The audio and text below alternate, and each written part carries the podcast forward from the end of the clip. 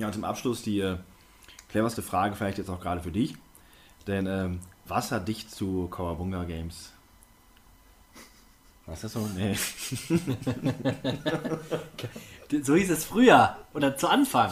Ne? Der Name war so geplant. The end is in the beginning, and yet you go on. The initiation of a new aeon. Hail to the king, baby. What is this?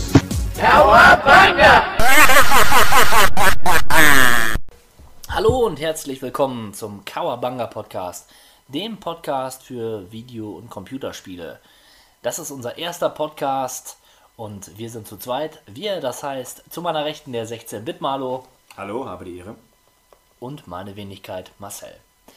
Wir haben uns überlegt, wie können wir uns euch ein bisschen näher bringen und dazu haben wir uns ein paar Fragen überlegt in Form eines Partnerinterviews. Und ich würde sagen, du machst mal den Anfang.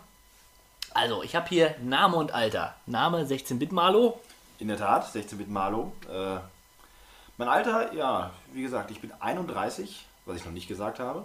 Aber das ist das Alter meiner Ansicht nach, was einen schönen Überblick mir gestattet über die Videospielkonsolengenerationen von anno dazu mal bis, bis heute. Ich bin fleißig, fleißig dabei. Wusstest du übrigens, dass das durchschnittliche Videospielalter ah, des Menschen 30 Jahre beträgt? 30 Jahre? 30 Jahre. Sag Also der durchschnittliche Gamer ist 30 Jahre. Also bin ich überdurchschnittlich. Überdurchschnittlich. Ja, ja, nur so viel dazu. gut. Was war dein erster Kontakt mit Computer oder Videospielen? Ja, das ist schwer zu sagen. Das fing bei mir in frühester, frühester Jugend an. Ich habe zwar noch, meine Kindheit bestand eher aus, aus Holzspielsachen und äh, äh, ferngesteuerten Autos, aber später kamen dann noch die Spiele dazu. Erst diese schrägen Monitore mit Lenkrädern dran, wo man dann äh, buntes Blättchen über sich bewegende Lichtdioden bewegen konnte. Aber richtig Videospiele als solche habe ich wahrgenommen bei meinem Cousin. Der hatte damals ein Nintendo zu Hause, also ein NES mit Super Mario und das hat mich dermaßen schwer beeindruckt, diese, diese Grafik, diese Animation, dieses, dieses Gameplay, was man ja früher noch nicht kannte, was man eigentlich auch kein Gameplay kannte als solches. Äh, Und das hat mich direkt in den Bann gezogen, das fand ich halt super. Und dabei ist es dann geblieben. Nintendo bis zum Ende nicht, aber doch ein langer, langer Weg in meiner Videospielgeschichte, würde ich sagen. Und deine erste Konsole war dann ein Nintendo. Nintendo, NES, ganz klar. Natürlich. Ja. Ähm, natürlich waren noch andere Konsolen damals zuge- zugegen. Äh, meine, meine Nachbarn hatten Atari, ob es der 28 war oder der 76er. Äh, da verschwimmen für mich die Grenzen. Dass die Dinger sehen gleich aus. Die Spiele konntest du auf äh, beiden Konsolen spielen quasi. Ähm, aber das waren halt für mich dann mehr oder weniger keine richtigen kein richtiger Zeitvertreib, sondern das war so eine Sache, die man dann zwischendurch mal gemacht hat. Richtige Videospiele, richtige Erfahrung, das war das NES. Wenn du sagen müsstest, was deine Top 5 Spiele sind, was wären das dann für Spiele? Ja, zuerst würde ich sagen, bitte nicht, weil das ist eine Frage, die kann man so nicht beantworten. Was waren meine Lieblingsspiele mit 15, was waren sie mit 20, was sind sie heute? Äh, das auf 15 reduzieren ist eine harte Nuss. Es ist ja auch immer eine temporäre Angelegenheit. Ne? Meine Rede. Und äh, deshalb jetzt heute Abend meine fünf Spiele, die ich vielleicht auch allen Leuten empfehlen würde. Ganz voranstellen möchte ich The Last of Us. Aktuellster Spieleinfluss für mich ähm, einfach fantastisch. Ich habe es mir gekauft, als es rauskam. Ich wollte es zumindest. Äh, musste nur feststellen, wenn man an dem Montag nach dem Wochenende, wo es rauskam, versucht hat, das Spiel sich zuzulegen, waren alle Videospielläden abgegrast. Das war Wahnsinn. Ein Run auf dieses Spiel, wie es noch für kein Playstation-Spiel gegeben hat. Der Hype, der schon ein Jahr vorher äh, losgetreten wurde, der hat vollkommen gezogen. Also bravo äh, an Sony und die Werbeabteilung, das haben sie gut hingekriegt. Aber nicht umsonst, denn das Spiel war es wirklich wert. Äh, ich denke, keiner, der sich geholt hat, hat es auch bereut. Darauf einzugehen, das wird jetzt zu lange dauern, was daran so großartig ist, aber Wäre ein eigener Podcast werden. Ne? Wäre vielleicht ein eigener Podcast, ganz genau. Aber von der Grafik, die bahnbrechend ist, das sicherlich hübscheste, was man heutzutage sehen kann. Äh, wenn hübsch das richtige Attribut ist für das, was da passiert. Aber äh, von der Story her, die auch mal wirklich zum Nachdenken anregt, bis zu dem Ende, was einen durchaus in die Magengrube schlägt. Fantastisch. im gleichen Atemzug von Naughty Dog äh, der andere große Hit, die Uncharted-Reihe. Äh, Blockbuster-Videospiele der ersten Güte. Also Teil 1 noch ein bisschen, bisschen blass und Teil 2 hat dann richtig in die Vollen geschlagen und Teil 3 äh, einfach noch besser. Also Wahnsinn. Ja, ähnlich groß äh, von der Inszenation her, von der Inszenierung her, God of War, die ich auch lange ignoriert habe, diese Spielreihe, bis ich irgendwann mal dachte, ach komm, diese, dieses Spielprinzip an sich ist interessant, griechische Mythologie, super. Warum nicht? Ähm, Gab es damals als Download für den PlayStation Store, also auch, ich habe es erst gespielt, als die PlayStation 3 schon raus war. Und auch sofort begeistert. Macht einfach Spaß und äh, es fesselt und ja, genug gesagt. Ja, und dann äh, ein besonderer Schatz von mir, den ich, meiner Ansicht nach wirklich schwer unterbewertet wird, ist Suikoden. Und da besonders Suikoden 2. Ähm, fantastisches Rollenspiel, das ich dann auch im Zuge erst der großen JRPG-Welle, auf die wir vielleicht noch kommen später, gestoßen bin. Nach Final Fantasy war die Frage, was spielt man als nächstes? Und da bin ich auf Suikoden getroffen, ein Spiel, was optisch nicht wirklich viel hermacht, also wirklich bessere Super Nintendo-Grafik. Aber die Story und die Atmosphäre einfach super. Und logisch war es, dass ich mir dann den zweiten Teil zulegte, der das Ganze nochmal getoppt hat. In allen Belangen, von der Grafik, mhm. von die immer noch nicht super ist, aber einfach stimmig und atmosphärisch perfekt. Bis über den, den Sound und bis über die Spielzeit, bis über die Story, also einfach, einfach klasse. Aber auch vielleicht mal ein Fall für einen anderen Podcast, weil sehr ausführlich. Ja, und äh, vier habe ich jetzt, das wäre das der fünfte, den ich drauf hätte. Ist schwer, da könnte ich jetzt eine ganze Menge nennen, ähm, um mal meinem Namen auch einigermaßen gerecht zu werden, nehme ich hier einfach mal einen 16-Bit-Titel und zwar Shadowrun mhm. für Super Nintendo. Ein Rollenspiel, das ich als solches vielleicht mein erstes Rollenspiel war und was ich so nicht wahrgenommen habe, weil das vor diesem großen Boom für mich zumindest war. Aber auch von der Atmosphäre her, dieses Cyberpunk, dieses, diese Mischung aus äh, den Elementen Science Fiction und Fantasy mit dem Gameplay, äh, einfach fesselnd, unterhaltsam und spiele ich heute auch noch gerne. Gibt jetzt ein Remake davon, ne? Es gibt ein Remake, das sieht auch sehr interessant aus ähm, und mal abwarten. Also das wird sicherlich auch mhm. demnächst bei mir landen. Ja, schön. Und zu guter Letzt, ähm, was führt dich hier in diese heiligen Hallen? Ja, in diese heiligen Hallen äh, führst mich eigentlich du, mein lieber Freund. Ach. Ja, auf seine Anfrage auf Unterstützung bin ich natürlich gerne eingegangen, denn das Thema. Selbstverständlich. Selbstverständlich. Das Thema interessiert mich, die ganze Materie. Podcast finde ich interessant, habe ich noch nicht gemacht, möchte ich mal ausprobieren. Und äh, wie gesagt, es ist ein schöner Grund, sich mal wieder mehr mit der ganzen Materie zu beschäftigen, als man es ohnehin tut. Konsumieren, eine Sache, aber auch ein bisschen aktiv zu sein bei der ganzen Sache, umso besser. Klasse.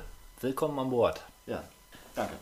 Ja gut, lieber Marcel, nachdem ich jetzt gerade mein Innerstes nach außen gekehrt oh, habe, ja. äh, bleibt dir das natürlich auch nicht erspart. Und deswegen, äh, der Fairness halber, die gleichen Fragen für dich. Und wir fangen mit den ersten gleich an. Der Name und dein Alter. Ja, bitte. Marcel, 29 Jahre alt.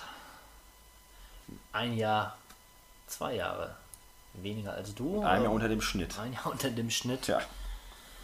Gut, lassen wir so stehen, würde ich sagen. Jo. Ähm, was war denn dein erster Kontakt mit erster der Materie? Kon ja, mein erster Kontakt war ähnlich wie bei dir. Also bei mir war es auch die Verwandtschaft. Das waren meine Onkels oder einer meiner Onkels, der hatte damals einen C64. Das gute alte, der gute alte Commodore. Hm. Und ähm, da habe ich das ein oder andere Mal spielen dürfen. Und ich habe in Erinnerung, dass ich sogar einmal das ganze Gerät mit nach Hause bekommen habe für eine Nacht. habe dann irgendwie versucht, diese Spiele ans Laufen zu bekommen, was mir irgendwie zwei oder dreimal gelungen ist. Ähm, ich kann mich aber noch an Buggy Boy erinnern. Das war so ein, ja, was, was war das für ein Spiel? Wie kann man das beschreiben? So, so, ein, so ein ja, Racing-Game, Arcade-Game irgendwie. Ähm, dem einen oder anderen wird es sicherlich ein Begriff sein. Ähm, das hat mich sehr geprägt und ähm, Bomben Rubble, ein frühes Beat'em Up Side-Scrolling-Game. Da war man so ein Muskeltyp, Bodybuilder, der auf Omas eingestroschen hat. Ganz so ohne das, das war, ja, das waren so meine ersten Erfahrungen mit ähm, dem Medium Videospiel, ja. Gut, sehr interessant. Äh,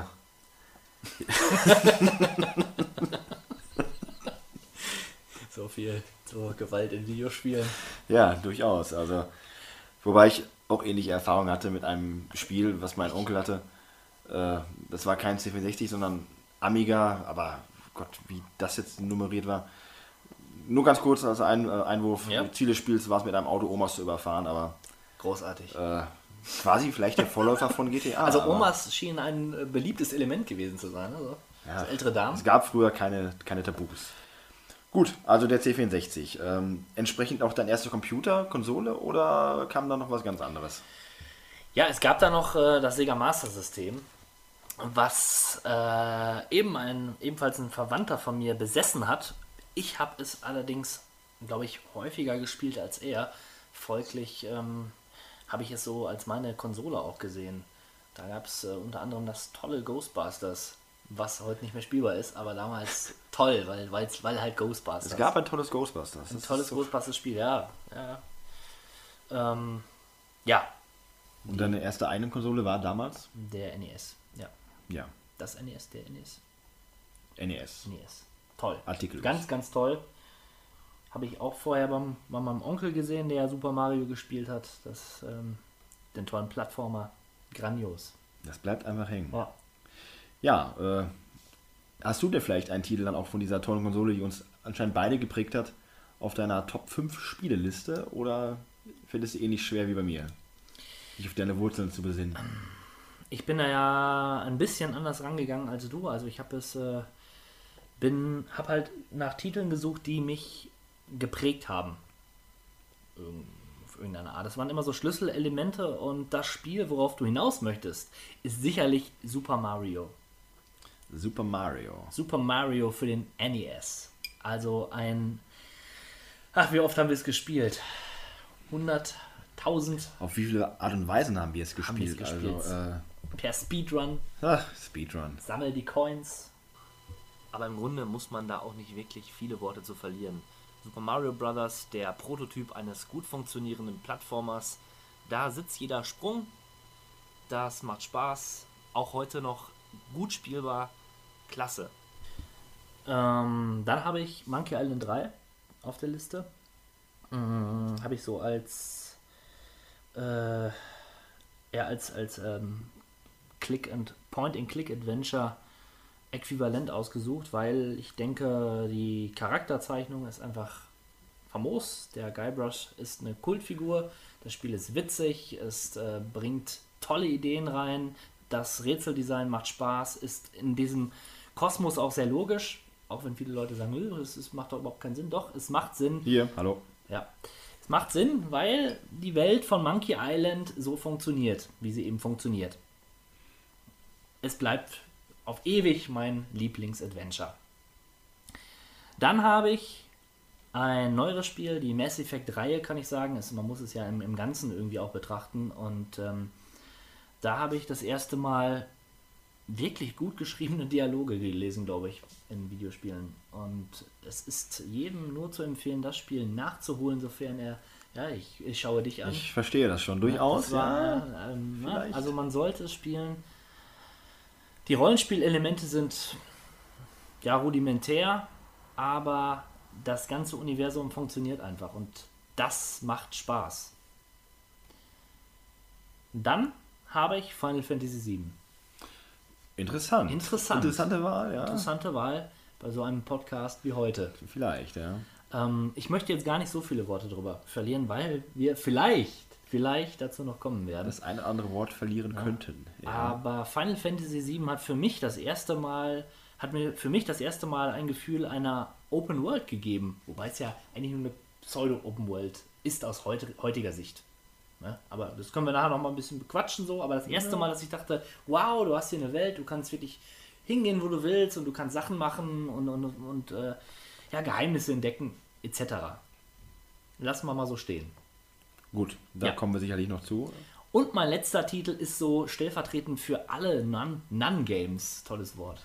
Nun-Games. Generell viele schöne Wörter heute. Open World und Ja, Nun Games. ja. Und, äh, Ne, Also, naja, die Esther ähm, ich werde es in den Show Shownotes auch verlinken. Ich denke, es wird dem einen oder anderen auch bekannt sein. Ähm, hat meditative Anleihen. Man bewegt sich über eine Insel. Man ähm, kann in sich gehen, reflektieren und hat noch eine nette Horroratmosphäre dabei. Also genau das Richtige für mich. Ja, und zum Abschluss jetzt vielleicht nochmal die originellste Frage, gerade an dich. Ähm, was führte dich denn jetzt genau zu Kawabunga Play?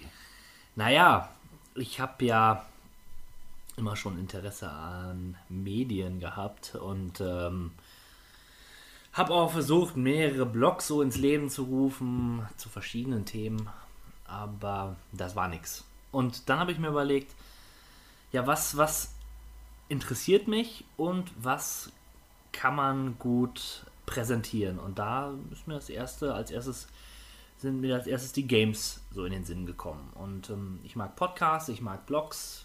Ja, habe ich gedacht, bringst du das mal zusammen und guckst mal, was bei rumkommt. So, die Intention ist eigentlich ähm, die, dass, dass ich mir überlegt habe, man kann wirklich über alte Games reden, man kann über neue Spiele reden, ähm, man kann über Indie-Games reden. Ähm, das macht mir Spaß, das macht hoffentlich auch den anderen, die da mitmachen, Spaß, also dir. Ja, mir macht das sehr viel Ja. Spaß. Ähm, ja, schauen wir mal, was bei so bei rumkommt. Ja? Alles klar. Ich finde, das ist ein schönes Schluss und gleichzeitig Eröffnungswort für das, was jetzt kommt.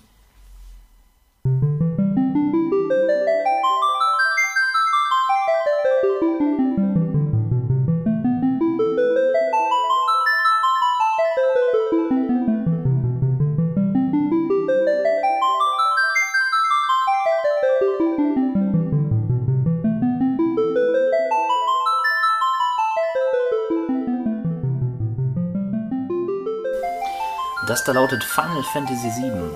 Ähm, eine große japanische Rollenspielserie, die die Gaming-Kultur sehr geprägt hat. Ähm, das ist ein großes Thema und wir versuchen allen Seiten gerecht zu werden. Wir haben uns da viel vorgenommen. Das wissen wir und wir stellen auch keinen Anspruch auf Vollständigkeit. Aber vielleicht kann der ein oder andere noch das ein oder andere erfahren und wer das Spiel eben nicht gespielt hat, bekommt vielleicht Lust, das zu tun.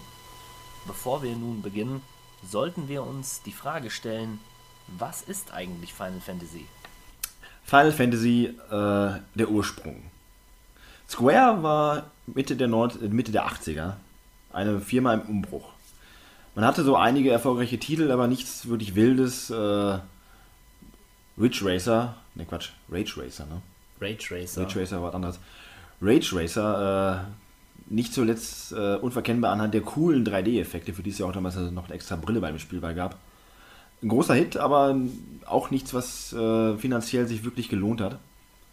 Ähm, befand sich die Firma 1985 am Scheideweg.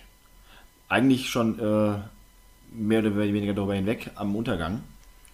Und das letzte große Projekt sollte ein Rollenspiel sein, in der Tradition von Ultima, von Zelda, Sachen, die damals bei gewissen Teilen durchaus populär waren. Und so kam es dann zustande, dass unterhalb des großen, großen Vorbildes Dragon Quest, eine äh, Rollenspielreihe, die in Japan damals unfassbare Popularität genossen hat, auch heute noch, ein ähnliches Spiel produziert wurde mit dem Namen Final Fantasy 1. Damals noch nicht, aber es war Final Fantasy. Der Name deshalb Final Fantasy, weil es wirklich als die letzte große Geschichte empfunden wurde, die Square zu erzählen hat. Das Spiel, was halt die Firma beendet. Oder auch nicht. Denn der Erfolg stellte sich quasi sofort ein, als wurde ein Riesenhit in Japan. Die Leute fuhren tierisch drauf ab. Und somit war direkt klar, dass es eine Fortsetzung geben musste. Und aufgrund der Tatsache, dass dieses Spiel halt Final Fantasy hieß und eigentlich das letzte Spiel sein sollte dieser, dieser Firma, gab es kein loses Ende. Das Spiel war abgeschlossen als solches, es wurde beendet, äh, keine offenen Handlungsstränge. Somit war die Fortsetzung von allen Zwängen befreit. Man konnte komplett neu anfangen, eine andere Geschichte erzählen und dieses, dieses Motto sollte sich eigentlich durch die ganze Reihe bis heute mehr oder weniger durchziehen. Die Teile bauen nicht aufeinander auf. Äh, jedes Spiel erzählt eine neue Geschichte, anders als Dragon Quest oder Ultima, die ja doch durchaus eine gewisse Geschichte haben, auf die auch immer wieder bezogen wird. Ja, so kam es dann Final Fantasy 1, 2, 3 ähm, auf dem NES, 4 bis 6 auf dem Super Nintendo und dann halt der große Wechsel. Äh, auf die Teile einzeln einzugehen und auf die Besonderheiten sparen wir uns an dieser Stelle auch mal. Ähm, logisch, dass es immer wieder Verbesserungen gab. Vielleicht noch ein paar kleine Anmerkungen, äh, auch in Bezug auf Final Fantasy VII. Final Fantasy waren die Begründer des Active Time Battles, also des äh, tatsächlich auf Geschwindigkeit hinaus zielenden Kampfsystems. Und nicht wie äh, in anderen Spielen Runden basieren, sondern da ging es wirklich darum, wie schnell ist dein Charakter, wie schnell bist du. Das heißt, ich habe eine auf der einen Seite den Gegner und auf der anderen Seite mich. Und ich kann Befehle auswählen. Ganz genau. Damals aber auch ungewöhnlich, denn Mhm. ähnliche Spiele wie Dragon Quest, auch japanisch, hatten das nicht. Da sahst du quasi nur den Gegner Ja. und äh, dann deine Aktion, was du gerade tust. Aber tatsächlich, dass du die komplette Truppe siehst, deine eigene als auch den Gegner, hat Final Fantasy eingeführt. Das ist visuelle, was es bei äh, Spielen aus der damaligen Zeit noch halt noch nicht so wirklich gab. Wie hier wieder Ultima mit der wirklich sehr basischen äh, Polygon-Struktur-Grafik, die wirklich, ne, also, naja.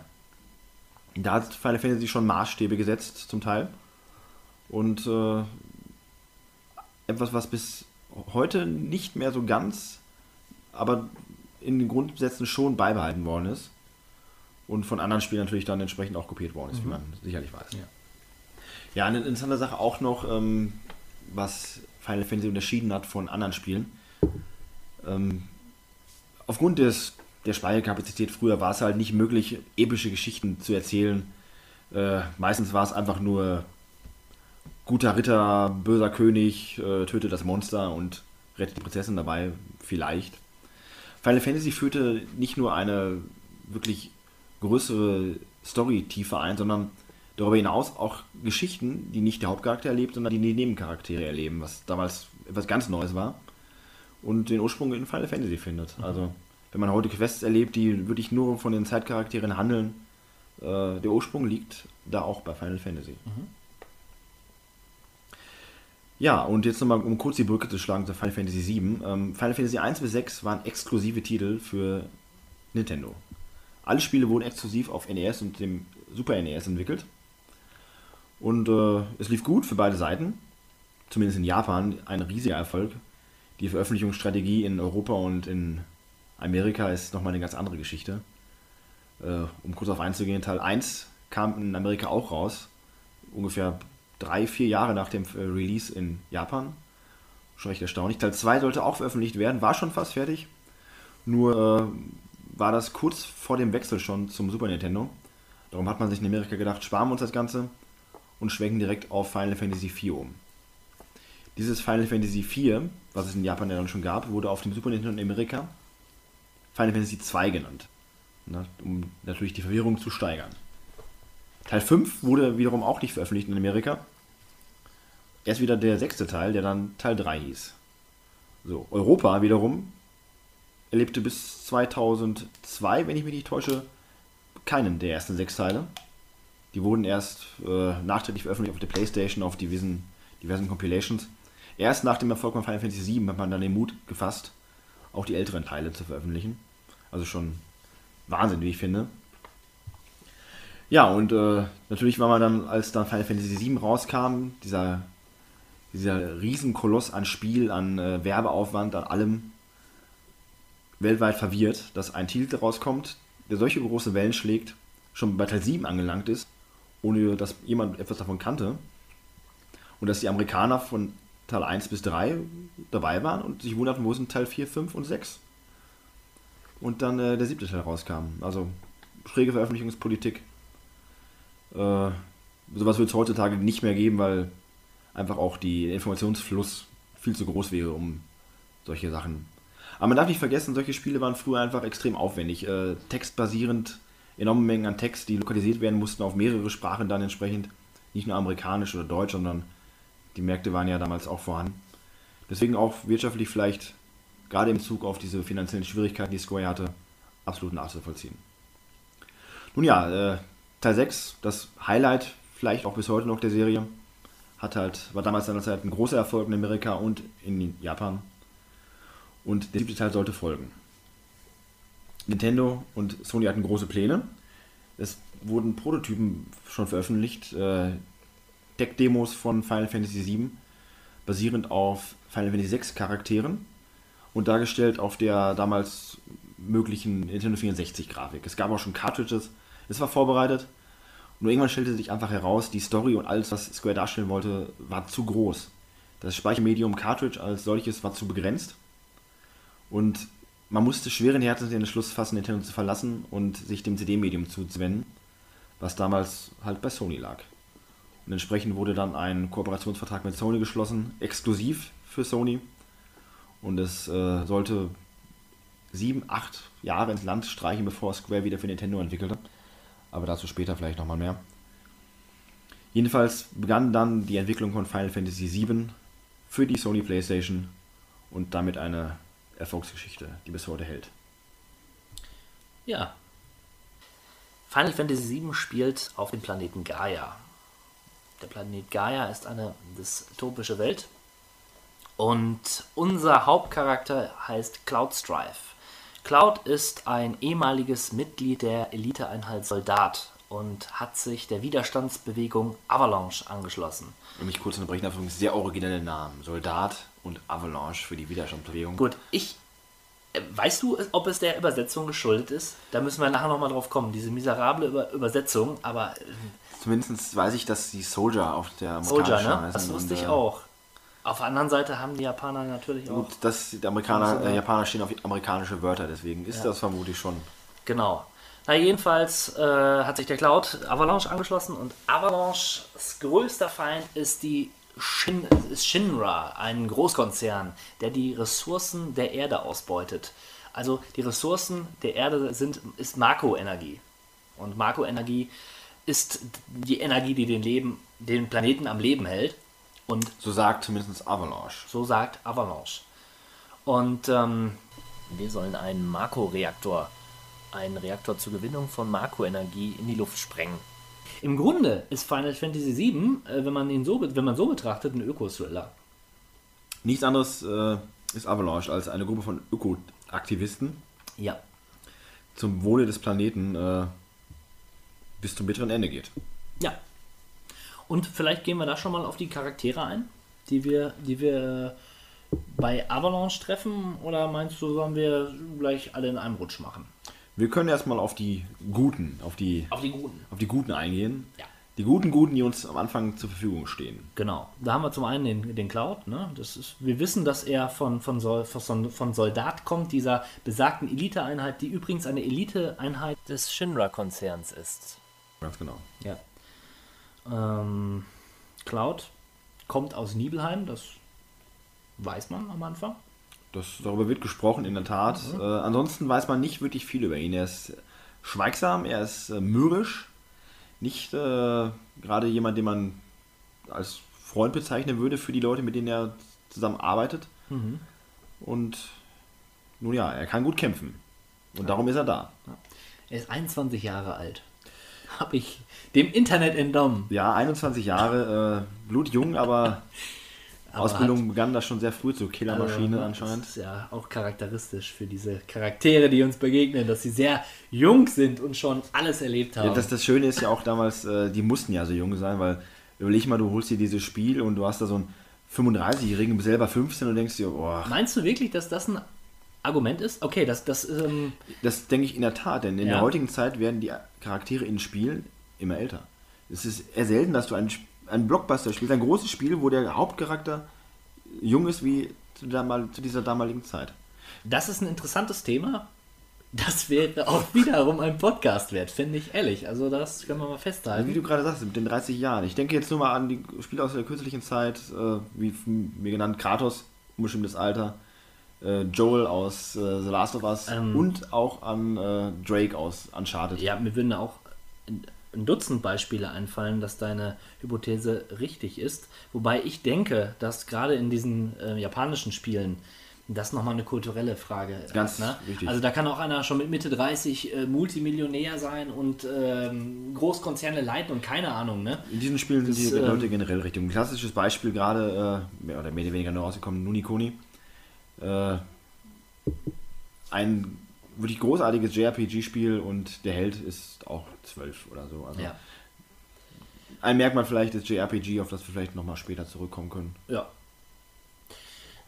Ja, das ist der gute Cloud. Dann haben wir Tifa Lockhart. Ja, äh, diese Nachnamen sind auch sehr interessant, denn die werden im Laufe des Spiels nie erwähnt. Äh, stehen eigentlich nur in der Anleitung drin. Fand ich schon damals immer sehr komisch, äh, bei allen. Aber gut, sie haben halt Nachnamen. Was äh, nachträglich für mich zur Verwirrung, äh, zur Verwirrung beigetragen hat, ist, dass man ja die Namen jedes äh, Hauptcharakters verändern konnte. Und demzufolge hat man, habe ich das natürlich gemacht. Selbstverständlich. Ne? ne? Also ich kenne, also als ich heute die Charakter, die Charaktere so durchgelesen habe, da musste ich erst mal überlegen. Ach so, ja, Cloud war schon immer 16-Bit Malo. Also von daher, Cloud war schon immer Marcel. nun ja. Ja, so hat jeder seins. Ja, Aber wir waren bei Tifa Lockhart, tiefer. eine Jugendfreundin von Cloud. Richtig. Ja, Kämpferin, Mitglied von Avalanche. Äh, zu Anfang aber auch noch nicht wirklich näher definiert. Genau. Ist eine Martial Arts Spezialistin. Ja, hat eine unfassbare Oberweite. Äh, Im Laufe des Spiels noch mehrfach positiv auffallen wird. Ja. Äh, Ja, mehr ist zu ihr nicht zu sagen. das war schon somit das, das Große Oberweite Ja, und äh, kann kämpfen. die Oberweite, wie gesagt. Ja. Dann kommen wir zu meinem Lieblingscharakter. Und das ist der Barrett Wallace. Barrett Wallace. Barrett Wallace ist der Anführer von Avalanche, ist eine, äh, ist, ist eine, eine Kante von Mann. Also ne, in, in Proportion zu den anderen Charakter, Charakteren ist er fast das Doppelte. In der In Tat. der Breite in der und in der Höhe. Aber auch im Alter. Ich glaube, wenn du. 35. Äh, ja. ich meine, das ist ein, das ist ein, äh, ein Grandpa. Ne? Ja, sicher. Also Also, ein wirklicher Opa. Aber das Tollste an ihm ist einfach nicht nur, dass er äh, farbig ist, sondern und einen äh, Mr. T äh, Irokesen Irokesenschnitt trägt. Nein, er hat auch noch seine Hand verloren und diese durch eine äh, Rundmaschinenpistolengewehr ersetzt. Ja? das Einzige, was Also noch Rund-MG. großartiger wäre, wenn er eine Kettensäge an seinem Arm hätte. Das aber wäre natürlich. Äh, Moment, es gibt verschiedene Aufsätze.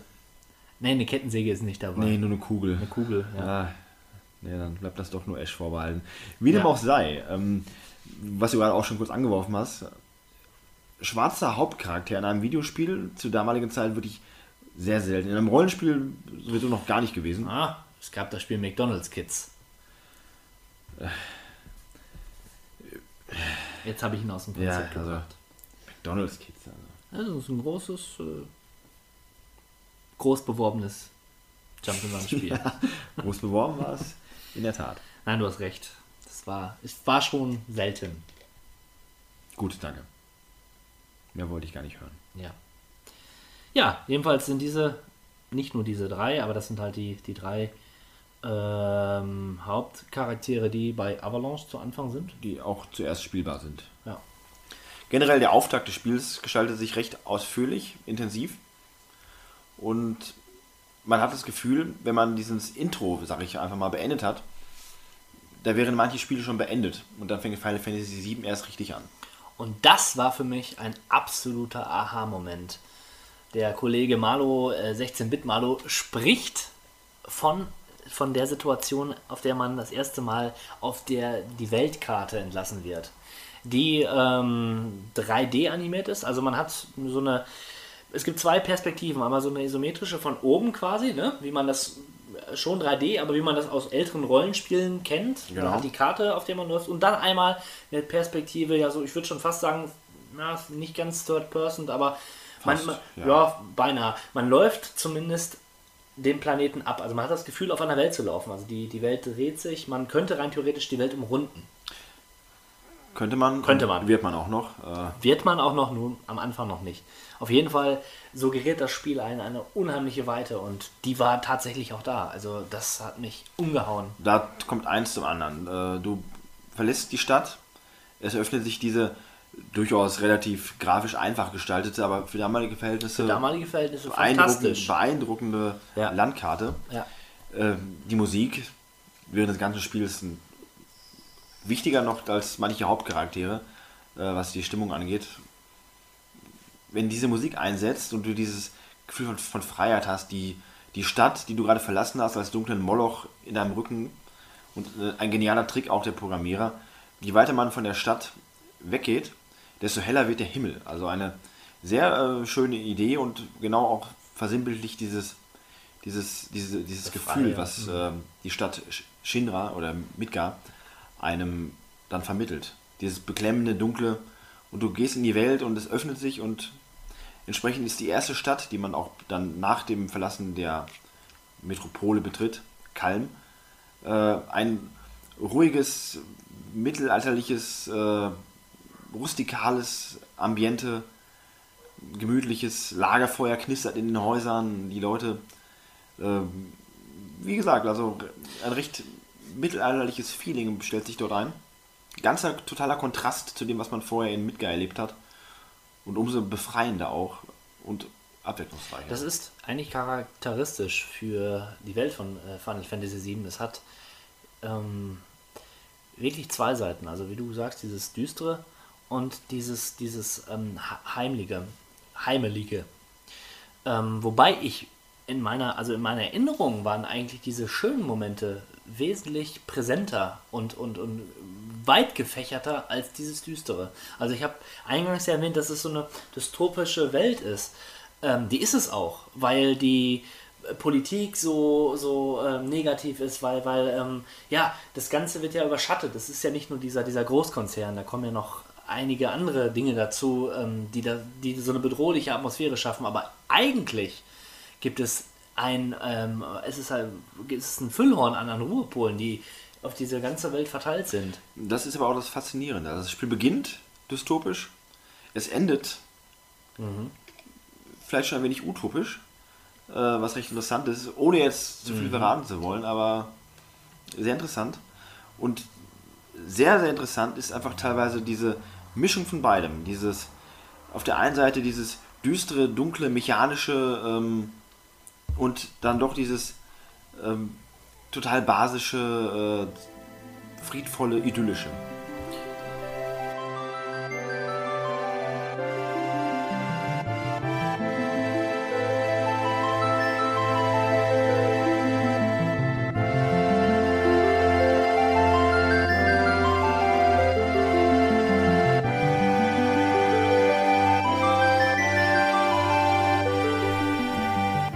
Ja, die Reise geht weiter ähm, und inzwischen ist die Gruppe ja auch schon etwas angewachsen.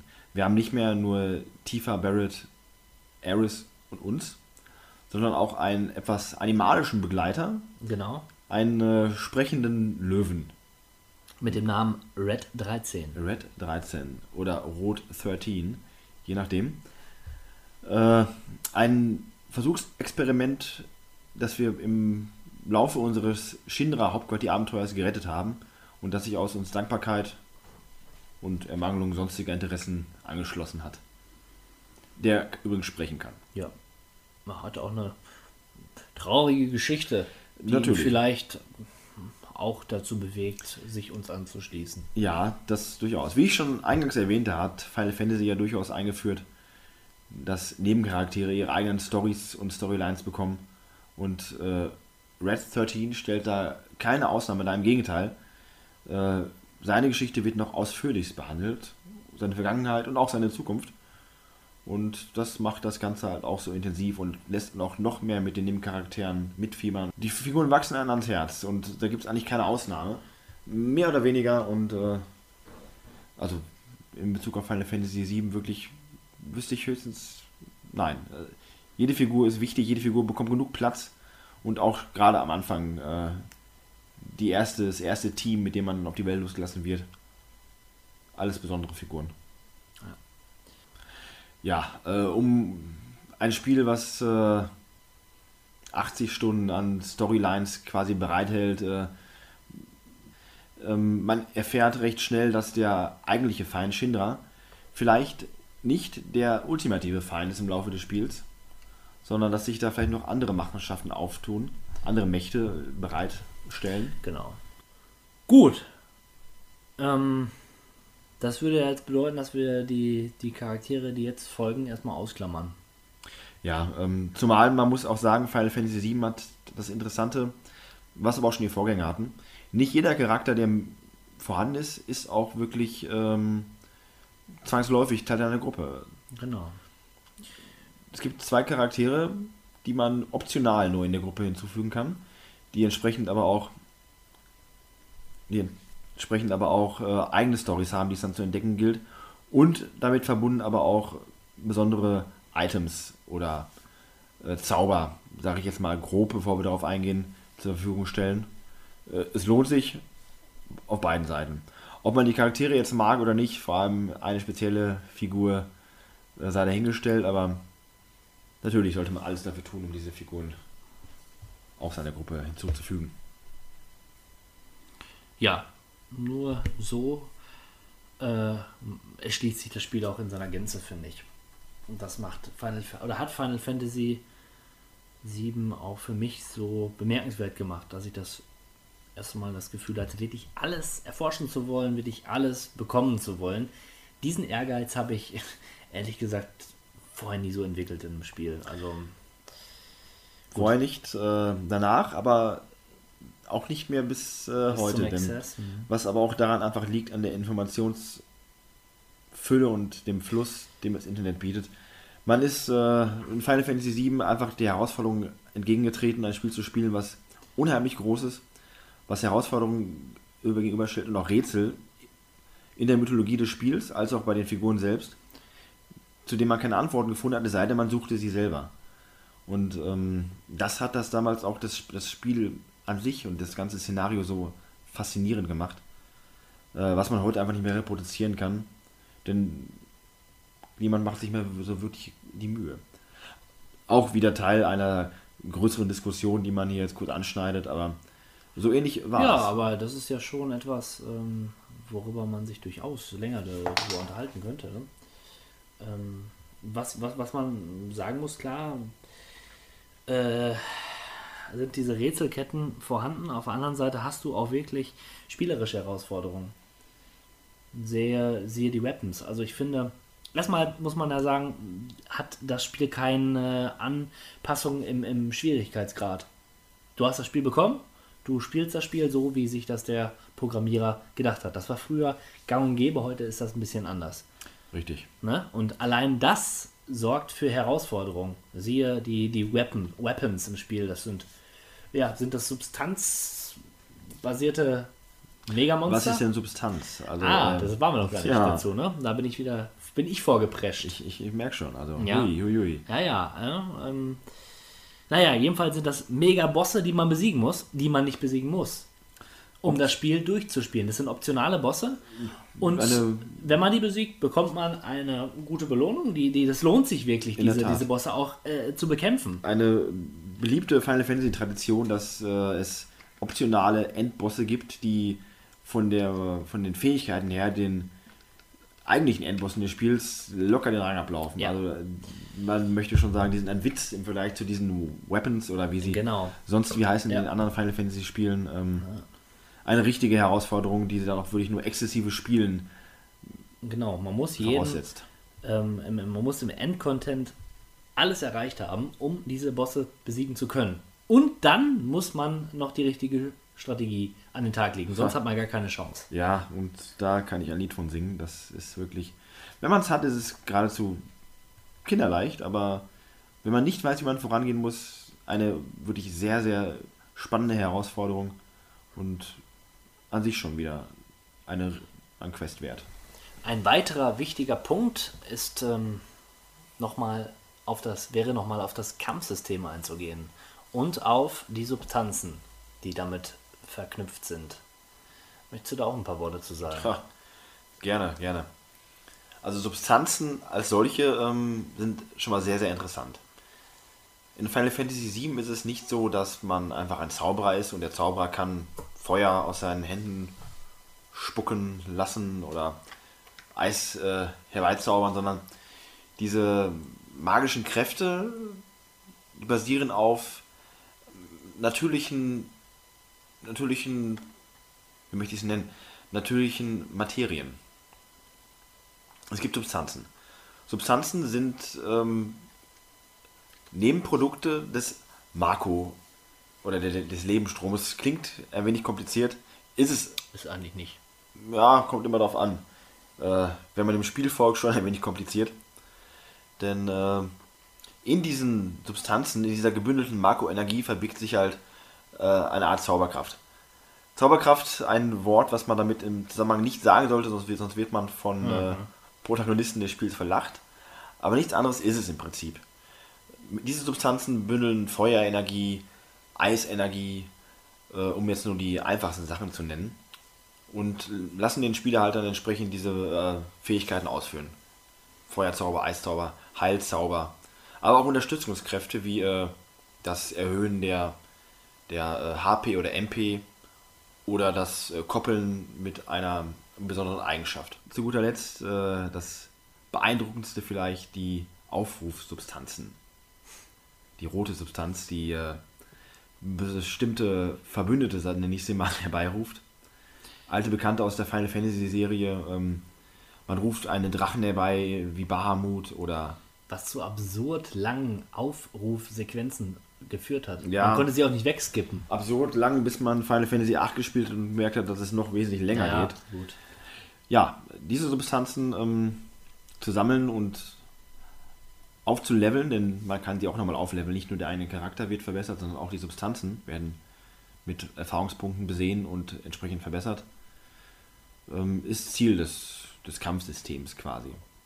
Was auch zum stetigen Wechsel der Substanzen führt, nicht wahr? Also wenn ich jetzt meine Heilsubstanz auf Maximallevel habe, kann ich die rausnehmen und eine andere Substanz reinsetzen als Beispiel, So um sieht's die wieder aus. aufzuleveln. Man ne? kann Substanzen entweder in den äh, in gewissen Geschäften kaufen, man findet sie auf der Landkarte oder im Spiel. Oder man bekommt eine Substanz, indem man sie auf das maximale Level hochlevelt und sie sich äh, einfach reproduziert. Dann, man kann nur eine gewisse Anzahl an Substanzen einsetzen pro Charakter, was wiederum von dem Rüstungs- und Waffenwert der jeweils eingesetzten Rüstung oder Waffe beschränkt wird. Nicht nur das, die Substanzen äh, erhöhen oder senken auch den HP- oder MP-Wert. Starke Zauber reduzieren die Trefferpunkte, erhöhen aber die Magiepunkte. Wohingegen andersrum, andersrum äh, ne, andersrum gibt es nicht. Ja, Je stärker der Zauber, desto weniger die Heilpunkte. das hört sich jetzt sehr komplex an. Im Grunde ist es das gar nicht. Nee, da möchte ich dir recht geben. Das ist am Anfang verwirrend, viele Farben, viele Zahlen, Ja. das Menü und Also da habe ich wesentlich äh, komplexere Rollenspiele gespielt, äh, wo ich wirklich dachte, mein Gott, das ist jetzt aber äh, nur noch Getausche und, und Geklicke. Da fand ich es relativ übersichtlich, schon damals. Man darf nicht vergessen- Und da habe ich die Erfahrung noch nicht gesammelt mit, mit, mit solchen Kampfsystemen und ähm, diesen Skillsystemen auch. Ne? Genau darauf wollte ich hinaus. Man hat ähnliches noch nicht gehabt und man kam trotzdem relativ schnell und relativ intuitiv mit dem ganzen System klar. Es gibt ein In-Game- äh, In-Game-Tutorial, was sich sehr lange hinzieht, Ja. aber wenn man es einmal durchgestanden hat, ist man eigentlich auch gut gewappnet. Nun ja, das ist äh, das Zauber- und Kampfsystem quasi. Das restliche Kampfsystem basiert eigentlich auch nur auf dem üblichen Angriff, Attacke und äh, dem Einstecken der Treffer. Bis auf ein kleines Detail, was Final Fantasy VII in der Final Fantasy Reihe neu eingeführt hat. Das äh, sogenannte Limit-System. Ein auf dem eigenen Schaden basierendes System, was einen nach einer gewissen Anzahl von eingesteckten Trefferpunkten einen besonders starken Angriff ausführen lässt, der sich teilweise wirklich verheerend auf äh, die Gegner auswirkt. Gerade bei Endbossen immer wieder sehr zu empfehlen. Das lässt es auch taktieren zu. Also, das heißt, ich spare mir mein Limit auf, um zu einem Endboss zu gehen, um dort den Limit einzusetzen. In der Tat, ganz genau. Die Limits waren auch immer auch spektakulär in Szene gesetzt.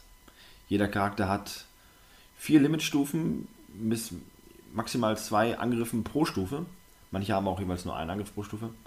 Und der vierte Angriff der vier oder der zweite Angriff der vierten Stufe war immer ein hochspektakulärer Angriff, der teilweise mehrfach Schaden angerichtet hat, also nicht nur ein Treffer bis zur berühmt-berüchtigten 9999er Grenze, sondern teilweise mehrere. Und der finale Angriff von Cloud äh, hat mit der richtigen Waffe teilweise schon gereicht, um den letzten Endgegner direkt den Garaus zu machen.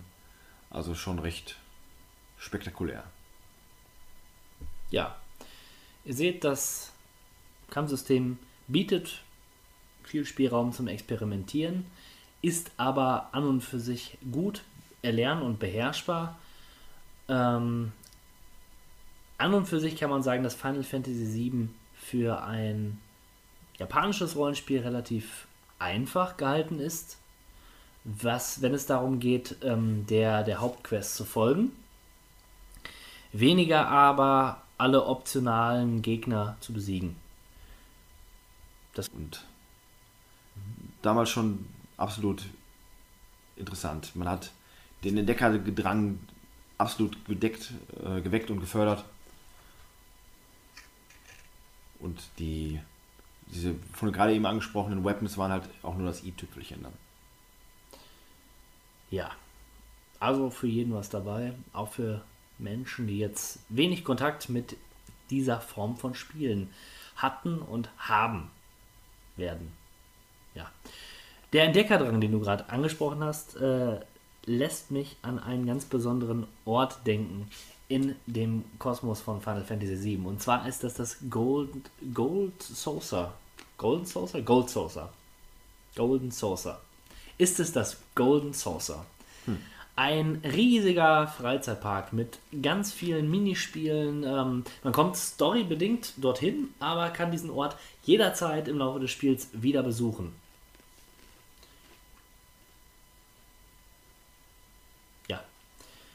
Ähm, wir können einmal durchsprechen, was es dort an amüsanten Spielen gibt.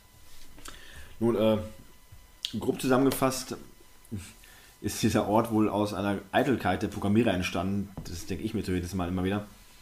Im Laufe des Spiels muss man teilweise gewisse Minigames lösen. Sei es eine wilde Snowboard-Abfahrt oder das Abschütteln einer Motorrad-Angriffstruppe auf einem Highway.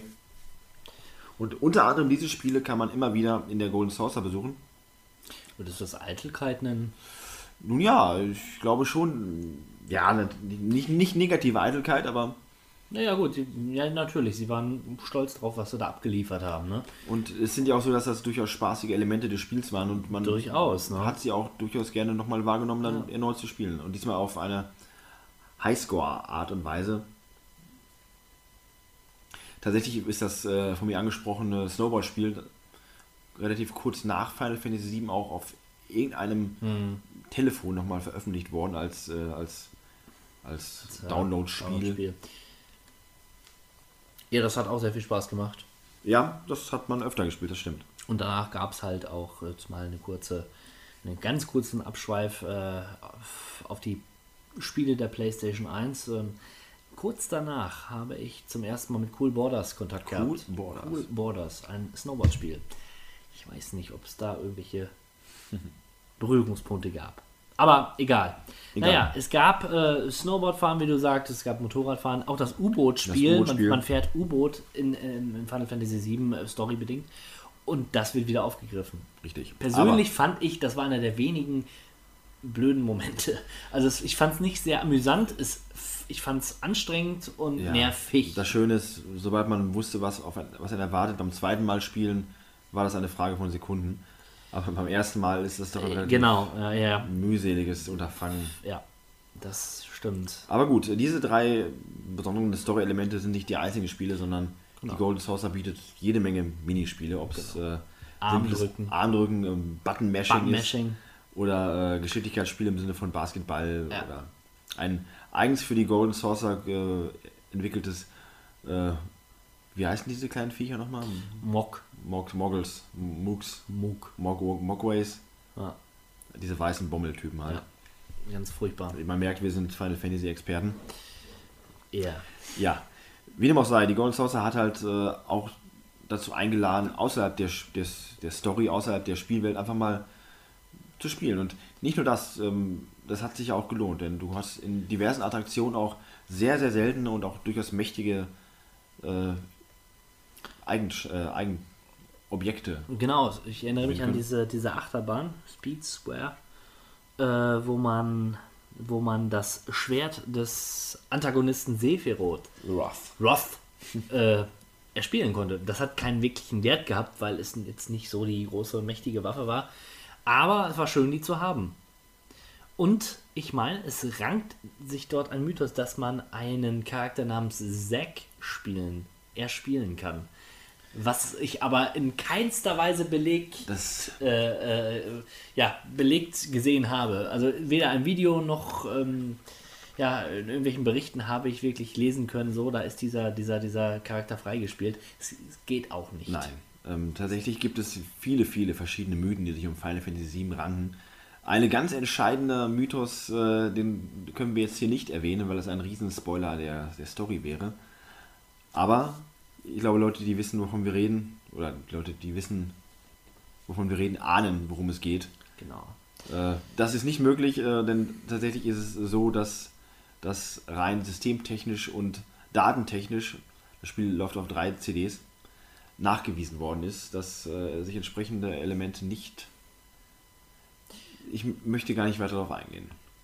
Und ein weiterer ähm, Fun Fact, Fun Fact möchte ich es nicht nennen, aber es gibt eine gewisse Anzahl von Aufrufen, wie gerade schon eben angemerkt, und es sollte angeblich noch einen geheimen, unfassbar mächtigen extra Aufruf geben, der sich, glaube ich, White Horse nennt, wenn ich mich nicht täusche. Ein Angriff, den Sephiroth äh, durchzuführen pflegt. Aber auch diesen äh, super geheimen Zauber kann man leider nicht für sich beanspruchen. Ja. Also, es gibt eine Menge Mythen, wie du sagst, und keine davon stimmt. Das ist ein bisschen traurig. Es ist ein bisschen traurig. Ist es traurig? Denn inzwischen, was ist Mythos und was ist inzwischen schon geheim gewesen und wurde so verbreitet, wie zum Beispiel geheime Karten von, äh, von morphenden Piratenschiffen, die einem einen goldenen Schokobo schaffen können. Oder auch nicht. Oder auch nicht. Also die Geheimnisse sollte man schon versuchen selber herauszufinden und in Final Fantasy VII meiner Ansicht nach noch durchaus möglich. In anderen Final Fantasy Teilen absolut an den Haaren herbeigezogen und wie ich finde auch nur ein Grund, um die tollen Spieleberater von Square zu kaufen. Weil Ja, gut, dass ich nur mit Teil 8 und Teil 9 die Erfahrung gesammelt habe, die mir gezeigt hat, dass diese Spielerreihe nicht mehr meine Reihe ist. schade. Aber Schade. Wobei Teil 9 mir, aber gut. Teil 9 hat mir ein bisschen Spaß gemacht, aber es hat mich nicht so lange motivieren können, dass ich es habe durchgespielt. Ja, Teil 9 fand ich, äh, um mal kurz auszubrechen, am Anfang extrem ätzend und äh, Ja? sich ständig wiederholend in der, der Szenerie. Und erst heute weiß ich es wirklich zu schätzen. Damit meine ich nicht diesen Retro-Touch Final Fantasy 9, wo ja damals auch ähm, programmiert als Abschied von PlayStation, PlayStation 1. Und, und auch nochmal, um auf die ganz, ganz, auf die Ursprünge der Serie zurückzugreifen. Äh, das Klassensystem, die, das Kampfsystem, die Zauber, die Figuren. All das wurde nochmal in Final Fantasy 9 bemüht. Auch Feinde und Regionen aus den allerersten Teilen wurden wiederbelebt. Wusste ich damals natürlich nicht, weil ich Final Fantasy 1 bis 6 auch damals noch nicht kannte. Aber wie retrospektiv betrachtet, Final Fantasy 9 einer der besten Teile. Teil 8, einer der meist kontrovers diskutiertesten Teile, aber auch gut. Aber bevor wir uns jetzt Ja, wir, wir, wir, wir kümmern- uns gerade ein bisschen. Ich habe es angestoßen, aber naja, wir sind im, da, wir sind im Spiel im Spiel. Das Spiel im Spiel, Gold Saucer. Ähm, Final Fantasy VII bietet eine Reihe an Minispielen. Darunter fällt zum Beispiel äh, das Chocobo-Rennen. Bo-Rennen. Ein Chocobo ist ein straußenähnliches Wesen. ich, also, ich würde sagen, es ist ein großer Strauß mit einem, mit einem Huhnkopf. Äh, Ja. ja. Ja, man kann drauf reiten. Und man kann sie auch züchten in Final Fantasy VII. Und das ist nochmal ein ganz eigener Punkt, den wir vielleicht an der Stelle kurz ähm, übergreifend nennen können, bevor wir dann zum eigentlichen Schokobo-Rennen im Gold Saucer kommen. Ähm, das Züchten von Schokobos ist ein wichtiges und interessantes Element, weil der äh, Chocobo eine Bewegungsart auf der Weltkarte ist in Final Fantasy VII. Und je nachdem, welche, welchen Chocobo wir gezüchtet haben, also Chocobos sind äh, nach der Farbe zuzuordnen, können wir diverse Areale auf der Weltkarte bereisen. Tatsächlich ist es so, dass ähm, es für jeden Schokobo immer noch eine Begrenzung gibt, ob es das tiefe Wasser des Ozeans ist oder die äh, Hügelspitzen der, der Berge auf dem Planeten. Nur der goldene hat keine Barrieren. Und dieser, diese Barrierefreiheit des goldenen Chocobos ist ähm, schwer zu erreichen, weil der goldene Chocobo nicht so einfach zu züchten ist. Da muss man am besten einen Leitfaden haben, um ihn zu züchten. Naja, jedenfalls kann ich mich noch gut daran erinnern, wie ich meinen ersten goldenen Chocobo gezüchtet habe.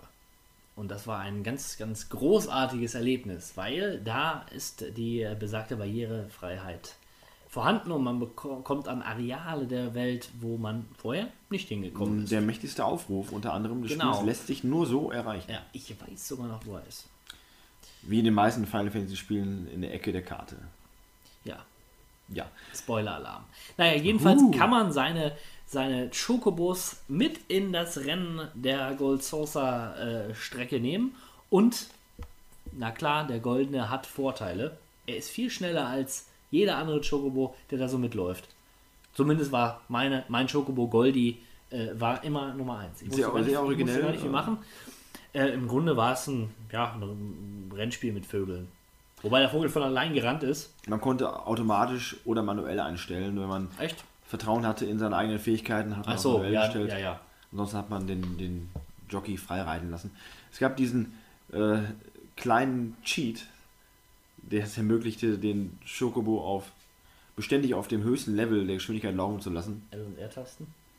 Zumindest bis zu einem gewissen Zeitpunkt. Was natürlich das Rennen erleichtert hat. Denn man konnte diese Schokorennen machen, klar, optional. Aber wollte man einen goldenen Schokobo züchten, musste man diese Rennen machen, denn mit jedem dritten Sieg auf einer Strecke stieg der Schokobo eine Klasse. Um aus diesem Über-Schokobo quasi dann auch entsprechende, das entsprechende Erbmaterial zu erstellen, um den perfekten Schokobo zu züchten. Ja, wobei davor sei gesagt, man musste den ähm, normalen Schokobo fangen auf der Weltkarte und es gab verschiedene Flecke auf der Erde, wo das Erbmaterial einfach besser war als, ja, als an anderen Stellen.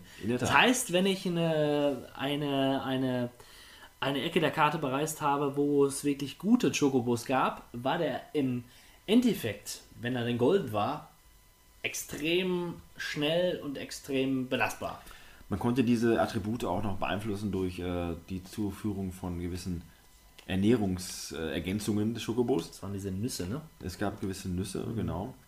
Aber auch das ist eine Kunst für sich, wie das generelle Schokobezüchten. Ähm, auch sehr, sehr zeitaufwendig, das Ganze. Ja. Aber ihr seht schon, das ist eine Sache, wieder, wieder so ein Spiel im Spiel, wo man sich wirklich auslassen kann und wo, ähm, ja, wo manche Spiele ein ganzes Spiel drum stricken. Ganz genau. Und man wird entsprechend also auch für das Spiel belohnt. Also Ja, das ist ja wichtig. Ne? Man bekommt was dafür, dass man was geleistet hat. Ja, und im Gold Saucer konnte man halt mit diesen mm, Chocobos reiten. ganz genau. Sieht heute übrigens schrecklich aus. Ja. Soll euch aber nicht vom Spiel Um abhalten. Gottes Willen. Das äh, Ne? hat auch seinen eigenen Charme. Ja, dann gab es noch den Battle Square, ähm, hier in Englisch genannt. Also war eine Kampfarena. Vielleicht, äh, vielleicht der wichtigste Aspekt der Golden Saucer, denn dort konnte man die beiden absolut elementaren Gegenstände erhalten. Den ultimativen Angriff von Cloud, wenn mich nicht alles täuscht. Vielleicht täuscht mich auch jetzt gerade sogar alles. Nee, ich glaube, du hast recht. Und äh, ich glaube auch, war es der Vierfachangriff oder war es, war es, äh, ja? Nein, da weiß ich jetzt wirklich nicht mehr, weil das ist schon etwas her, aber zwei wirklich für das Spiel und für das Kampf, für den Kampf an sich, zwei unfassbar wichtige Items konnte man dort erkämpfen und ähm, das war nicht leicht, denn man musste diese Punkte, die man da erreichen musste, in einem Rutsch holen. Man konnte also nicht hingehen, fünf, sechs Runden kämpfen, speichern und zurückgehen, sondern man musste in einem Rutsch diese Punkte erkämpfen, ohne zu verlieren.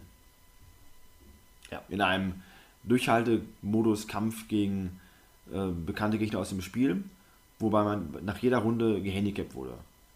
Zum Beispiel wurden die äh, Zauber ausgeschaltet oder es wurde die Waffe verschlechtert oder man wurde geschrumpft, was entsprechend natürlich auch zur Verschlechterung aller Attribute führte.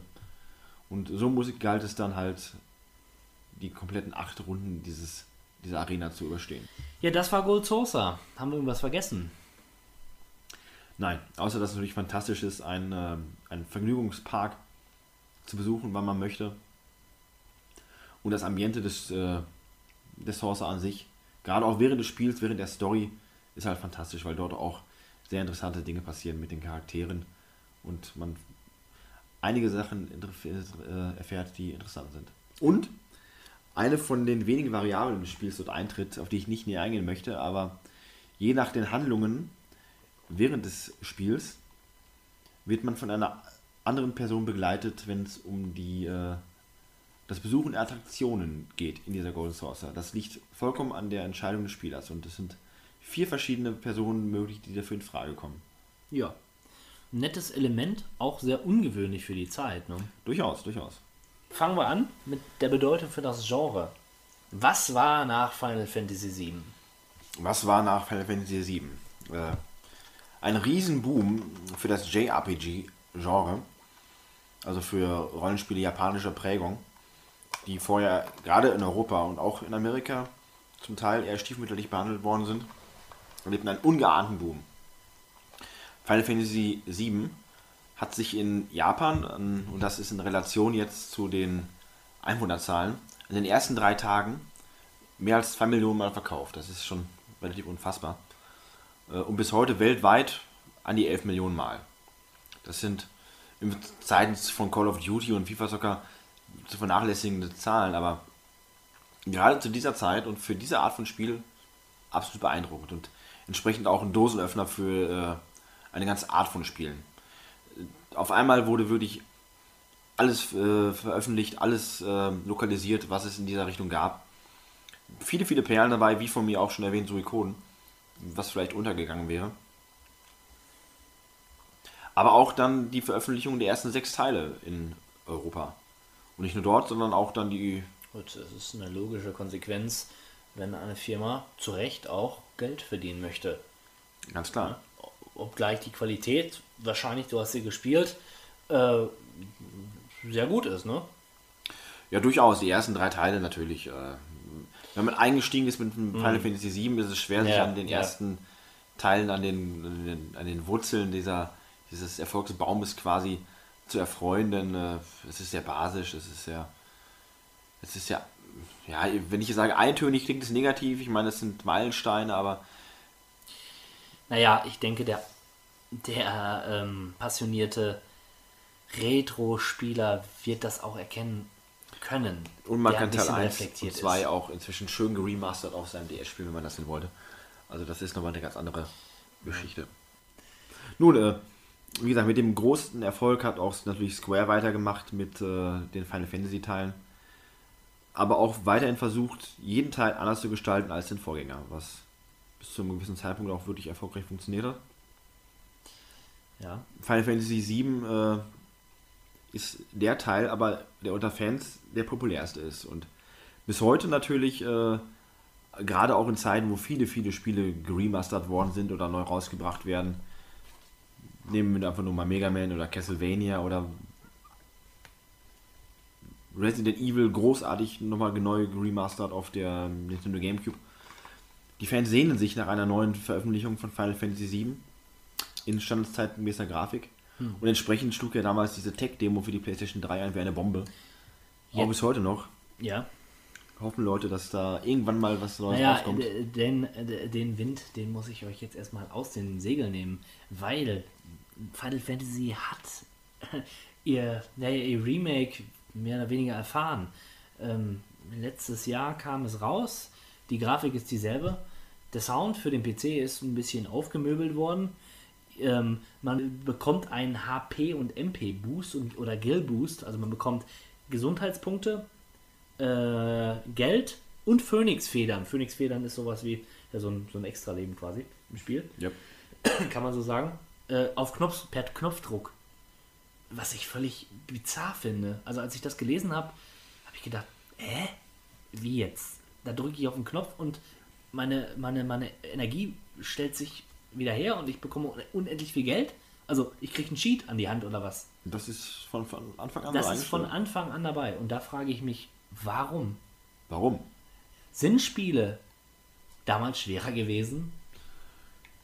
Äh, durchaus möchte ich das behaupten, aber ich empfand bei Final Fantasy VII eigentlich keine große Schwierigkeit. Die bestand eher in meiner Ungeduld als äh, würde ich in der Herausforderung des Spiels. Tatsächlich gibt es ja jetzt dieses von dir angesprochene PC Remake. Es ist ein Remake. Es ist ein Remake, ja. ähm, ja, Final Fantasy war bis Final Fantasy X immer ein Fortsetzungskriminalroman. Es gab immer nur durchgehende nun, äh, römische Zahlen und jeder, jede Zahl bedeutete einen neuen Teil. Bis Teil 10 kam und die Leute äh, anscheinend davon auch schwer begeistert waren, auch innerhalb von Square und sich dachten, wir brauchen einen, eine Fortsetzung. Die Story ist nicht abgeschlossen, die Leute verstehen es nicht, wir müssen weitermachen. Dann kam 10.2.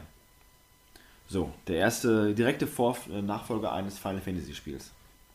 Kann man geteilter Meinung zu haben, für mich ist 10.2 eine riesige Katastrophe, aber wie dem auch sei. Final Fantasy VII wurde für ähnliches in Betracht gezogen und dann am Ende auch durchgeführt, denn ähm, es gibt die sogenannte Compilation of Final Genau. Fantasy VII. bestehend aus Before Crisis, Crisis Core und äh, Enemy Last Order, richtig? Genau, sowie äh, Advent Children, den, äh, Film. den Film. Ja. die ganze Geschichte soll weitergeführt werden bis äh, 2017, bis zum 20-jährigen Jubiläum des Spiels. Und dann, und das ist meine persönliche Prognose, erwarte ich ein Remake auf der aktuellen Konsole, die zurzeit aktuell ist. Und ich habe die Hoffnung nicht aufgegeben, dass Square das irgendwann auch machen Wenn wird. dem so wäre, fände ich das natürlich grandios. Dann könnte ich mich endlich mal wieder in dieses Spiel begeben. Ich meine, die ersten Teile wurden auch alle Ähm. geremaked mit neuer Grafik äh, nach ewigen Jahren.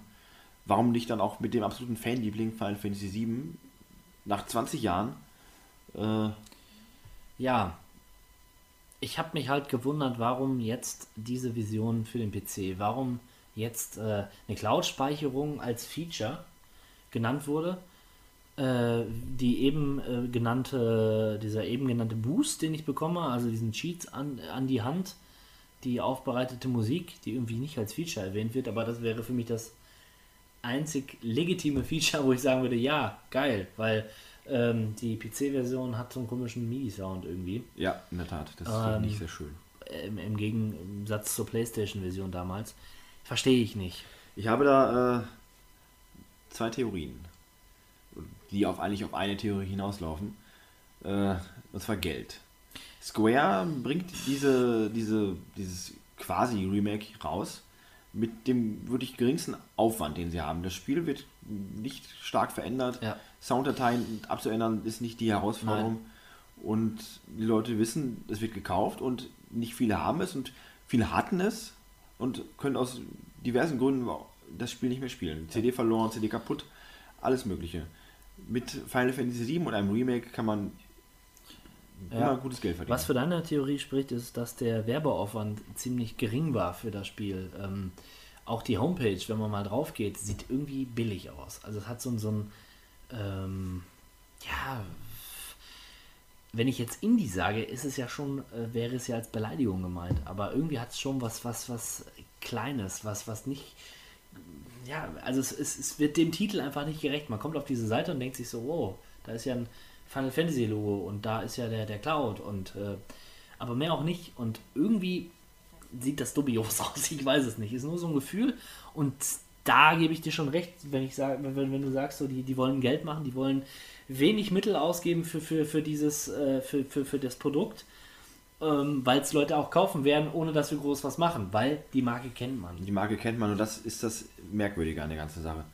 Äh, seitens Square heißt es immer wieder, es würde sich finanziell nicht lohnen, es wäre zu teuer, ein Final Fantasy VII Remake Und das ist ja Quatsch. herzustellen. Das ist ja Blödsinn. Was Blödsinn ist, wenn man zeitgleich ein Final Fantasy Remake äh, macht, was de facto eigentlich keins ist, aber die Leute kaufen es. Die die Nachfrage ist da, die Leute wollen es und es werden ja nicht nur die Leute kaufen, die das Spiel schon kennen, sondern eine ganz neue Generation an Leuten, die in den letzten 20 Jahren herangewachsen ist, die das Spiel vielleicht noch nie gespielt haben. Naja, und da haben wir das halt wäre die Chance. Da haben wir auch die Generation online, äh, die die ganzen Multiplayer-Online-Rollenspiele spielen und da ist ja der Final Fantasy auch dabei, ne?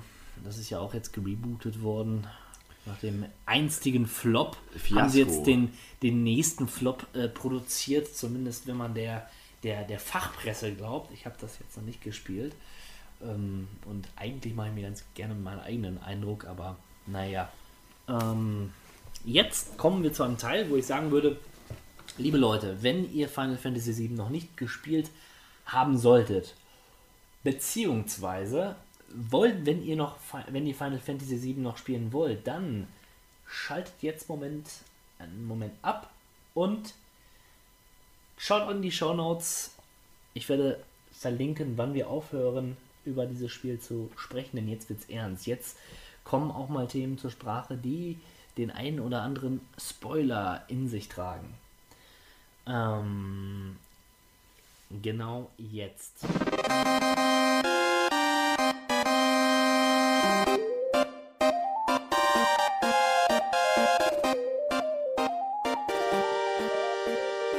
Final Fantasy VII, auch heute noch finde ich die Geschichte klasse.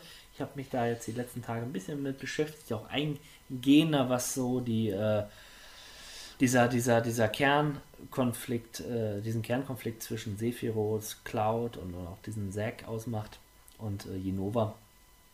Vor allen Dingen, das finde ich extrem interessant, ähm, auch in, in seiner Tiefe, ziemlich intelligent ähm, und komplex im Vergleich zu anderen Geschichten, die Videospiele so erzählen. Ähm, ja, im Grunde müsste man da auf diverse Vorfälle nochmal eingehen, die in dem Spiel passieren.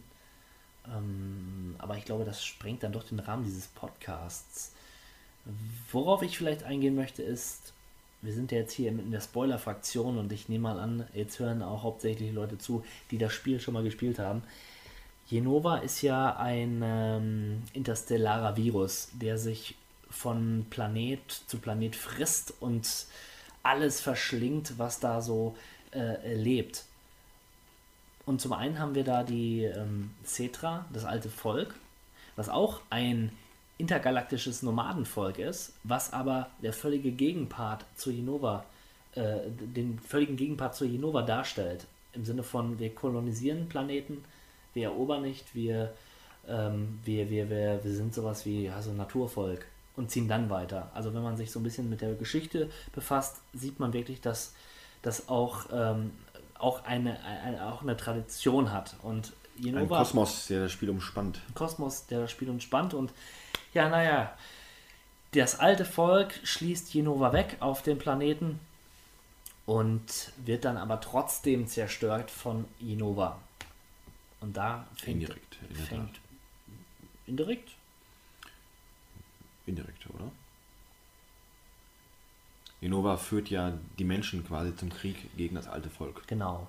Das ist ja das, ähm, also Jenova ähm, gibt auch häufig zum Besten, ähm, oder einmal sagt Jenova, wenn man das so sagen kann, dieser Virus, der ja auch ein Bewusstsein hat, dass die Menschen Puppenspieler oder der- das Puppen seien. Und Jenova führt eigentlich jeden Charakter von Anfang bis Ende. Und das finde ich hochspannend. Also von der ersten Minute an haben wir Jenova, die in Clouds Blut ist, weil Cloud ähm, beeinflusst ist durch Makroenergie. Und auch dieser Anfall im, im, im, im Kernreaktor, den er zu Anfang hat, ist ja eigentlich nur ein Zeichen dafür, dass das Cloud, äh, dass Jenova rebelliert, weil Jenova das nicht möchte. Ähm, das finde ich schon spannend. Sephiroth ist auch nur eine, eine, eine, Marionette in äh, den Fängen von Jenova. Also das ganze Spiel suggeriert uns eigentlich viele, äh, zeigt uns, suggeriert uns eigentlich, dass der Mensch im Fokus der, der, der Zerstörung steht. Also da ist der Shinra, da ist Sephiroth, der zum Gott werden möchte, wie auch immer. Aber im Grunde genommen ist es nicht der Mensch, sondern es ist dieses widerliche interstellare äh, Wesen, Jenova, was alles anführt. Und das finde ich hochspannend, hochgradig spannend. Wenn man das Spiel nochmal spielt, glaube ich zumindest, ich habe es jetzt nicht nochmal mit dem Wissen gespielt, aber ich glaube, dann würde ich das Ganze nochmal anders sehen. Denn der Mensch ist gut und obsiegt. Ja, und da, als ich das gelesen habe, war das für mich die logische Konsequenz, dass wir Menschen toll sind. Und alles Schlechte kommt von Gott. Ja, interessant, aber in äh, Ne, der aber Schlussfolgerung logisch. was will, wollen uns die Macher damit sagen? Und eigentlich sagen sie das. Ähm, auch der, zum Schluss wird der Mensch ausradiert. Warum? Tja, warum? Okay, das hat mich jetzt vollkommen umgehauen. Aber wie gesagt, das Spiel weckt tiefe philosophische und äh, philologische Fragen äh, auf, wenn man sich darauf einlassen möchte. Und wenn man einfach auch tiefer sehen möchte, als die Story an sich vielleicht auf den ersten Blick einen offenbaren lässt. Meiner Ja. Ansicht nach. Das ist wohl so. Äh, eine kleine Anmerkung noch, ein, ähm, ein Zitat von Steven Spielberg. Ach, das ist ja interessant. Ja, das ist sehr interessant. Denn er sagte einst, dass er das Videospiel an sich erst dann ernst nehmen wird als wahre Kunstform, wenn jemand zugibt, dass er in Level 17 weinen musste. Und diese Aussage bezogen auf Final Fantasy wirkt wie Hohn, denn äh, hätte er Final Fantasy gespielt und hätte er Eris Abschied erlebt, dann wäre das vielleicht überflüssig gewesen, denn das wäre Level 17 gewesen.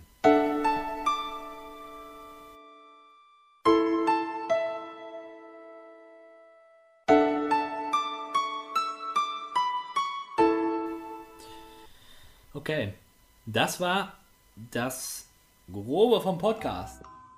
Nun ja, da gab es ein paar technische Probleme und der letzte Teil ist uns leider abhanden gekommen.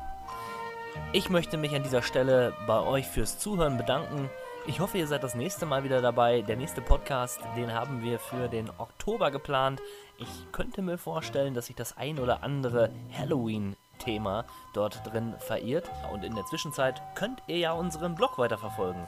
Für alle die, die ähm, die Adresse noch nicht haben und über andere Wege zu unserem Podcast gekommen sind, hier noch einmal die Homepage.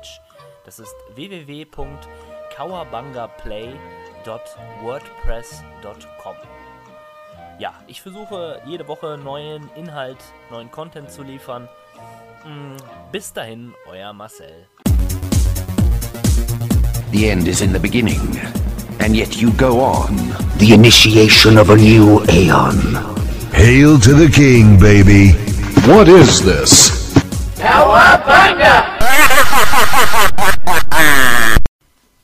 Ja, und zum Abschluss die äh, cleverste Frage vielleicht jetzt auch gerade für dich. Denn äh,